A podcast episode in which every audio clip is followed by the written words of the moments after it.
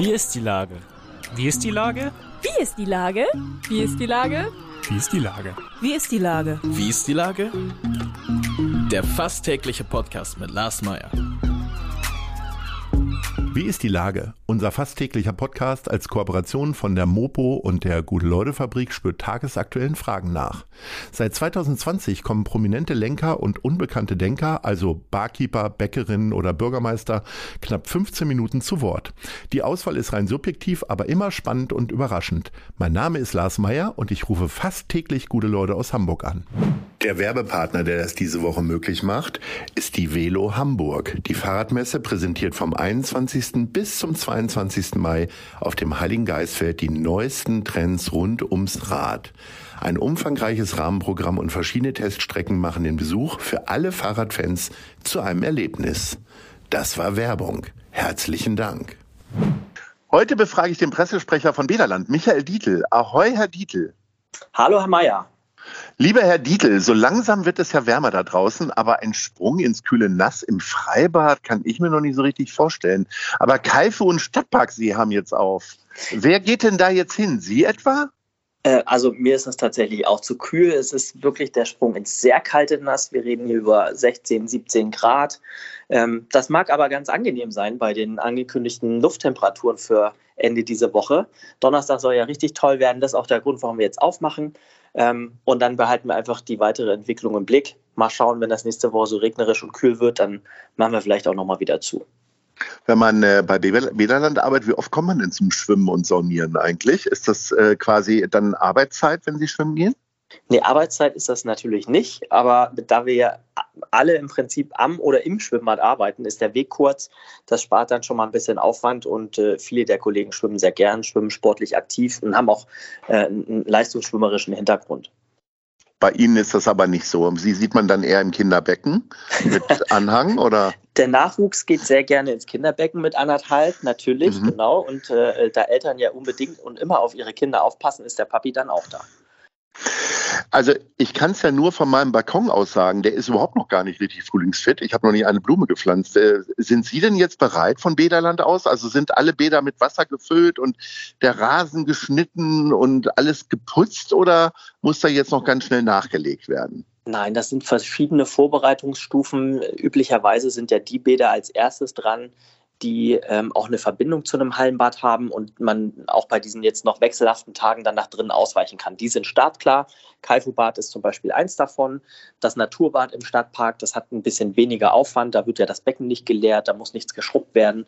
Deswegen sind wir da auch sehr früh fertig. Und andere, die dann noch ähm, wetterabhängiger sind, die ziehen auch immer erst so gegen Ende Mai, Anfang Juni nach. Also das ist die äh, routinierte äh, Aufbaustrategie seit ungefähr 100 Jahren.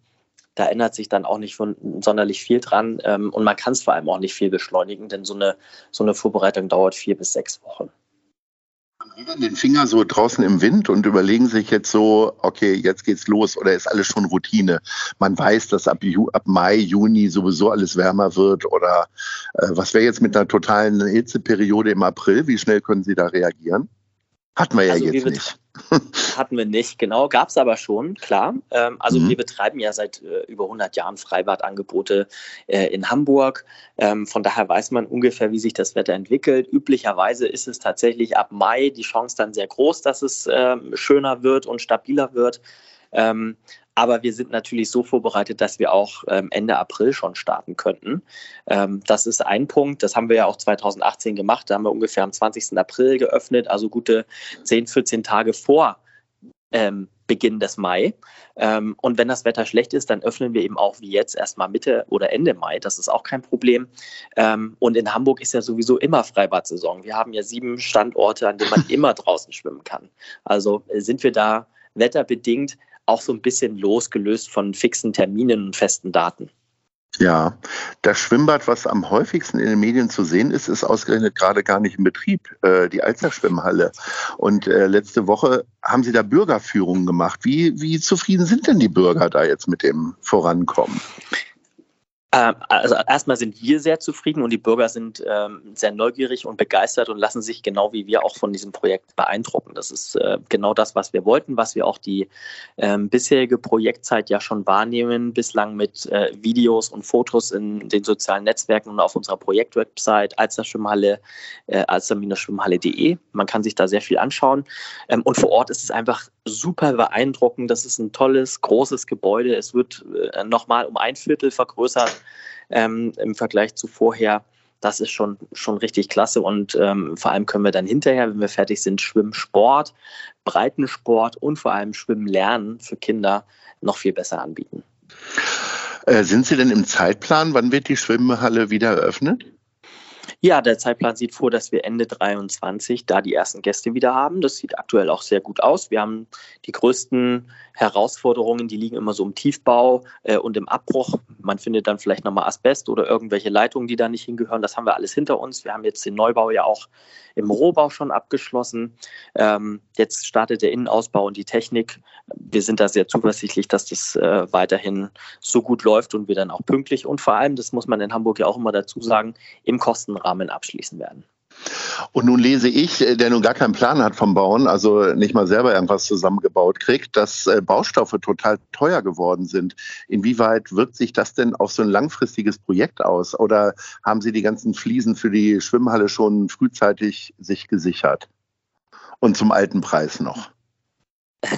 Ja, also wir haben tatsächlich, bevor wir den ersten Stein bewegt haben, ähm, schon 80 Prozent der Aufträge vergeben. Das heißt, äh, die äh, ausführenden Firmen hatten uns Angebote geschickt, haben gesagt, dann und dann kommen wir und zu dem und dem Preis machen wir das.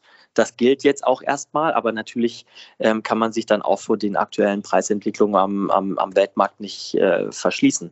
Ähm, da findet man gemeinsame Lösungen. Und es ist tatsächlich so, jetzt noch nicht bei Fliesen, aber äh, bei, bei, bei Kabeln zum Beispiel, da werden ja mehrere hundert Kilometer Kabel in der Halle verlegt. Ähm, die sind jetzt schon eingelagert äh, und werden dann aber erst möglicherweise in einem halben, dreiviertel Jahr verbaut. Ähm, Sie haben ja gerade eben schon das Schwimmen lernen äh, angesprochen. Ähm, jedes Jahr ist es ja irgendwie aufs Neue das Thema, dass immer weniger Leute schwimmen können. Wie sieht es denn jetzt tatsächlich aus? Also, äh, weil es gab ja auch zwischendurch das Thema, dass viele Leute schwimmen wollten und dann aber ganz viele Schwimmkurse äh, äh da stattgefunden haben. Wie ist denn da jetzt äh, da ein vernünftiger Plan zu machen, dass immer noch ausreichend Leute schwimmen können? Mhm.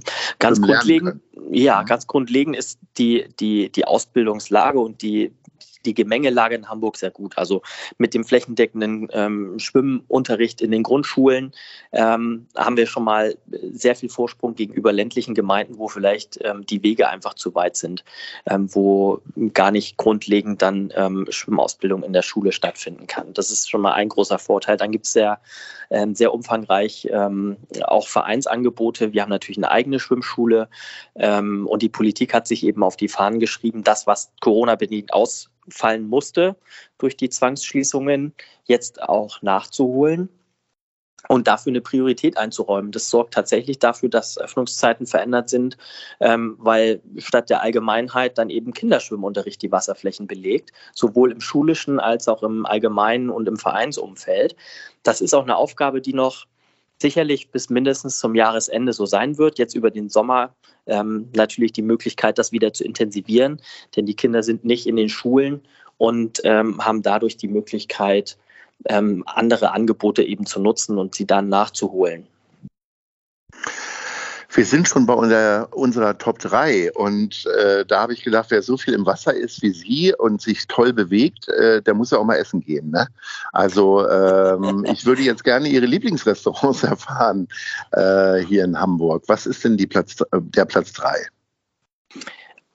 Also ich wohne ja im, im Umland Hamburgs äh, mhm. und fahre dann nicht extra zum Essen gehen nach Hamburg rein. Okay, dann ähm, erzählen Sie mal, was in Bad der Heide so los ist.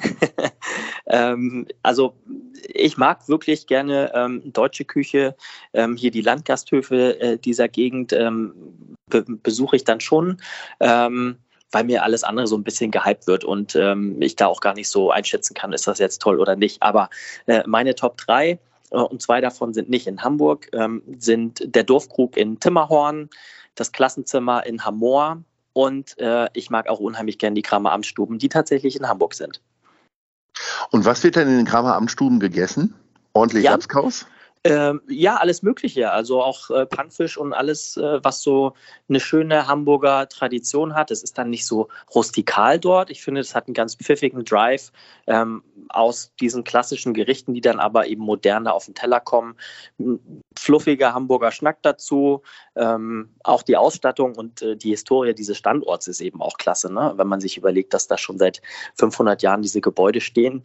Ähm, so viel Altes hat Hamburg an, im, im Zentrum dann ja auch nicht zu bieten und das ist eben erhalten. Das finde ich ganz klasse. Das ist ein schönes Flair dort. Ja.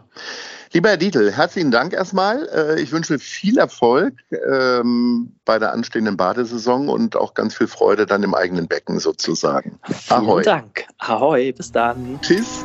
Tschüss. Eine Produktion der Gute-Leute-Fabrik in Kooperation mit der Hamburger Morgenpost.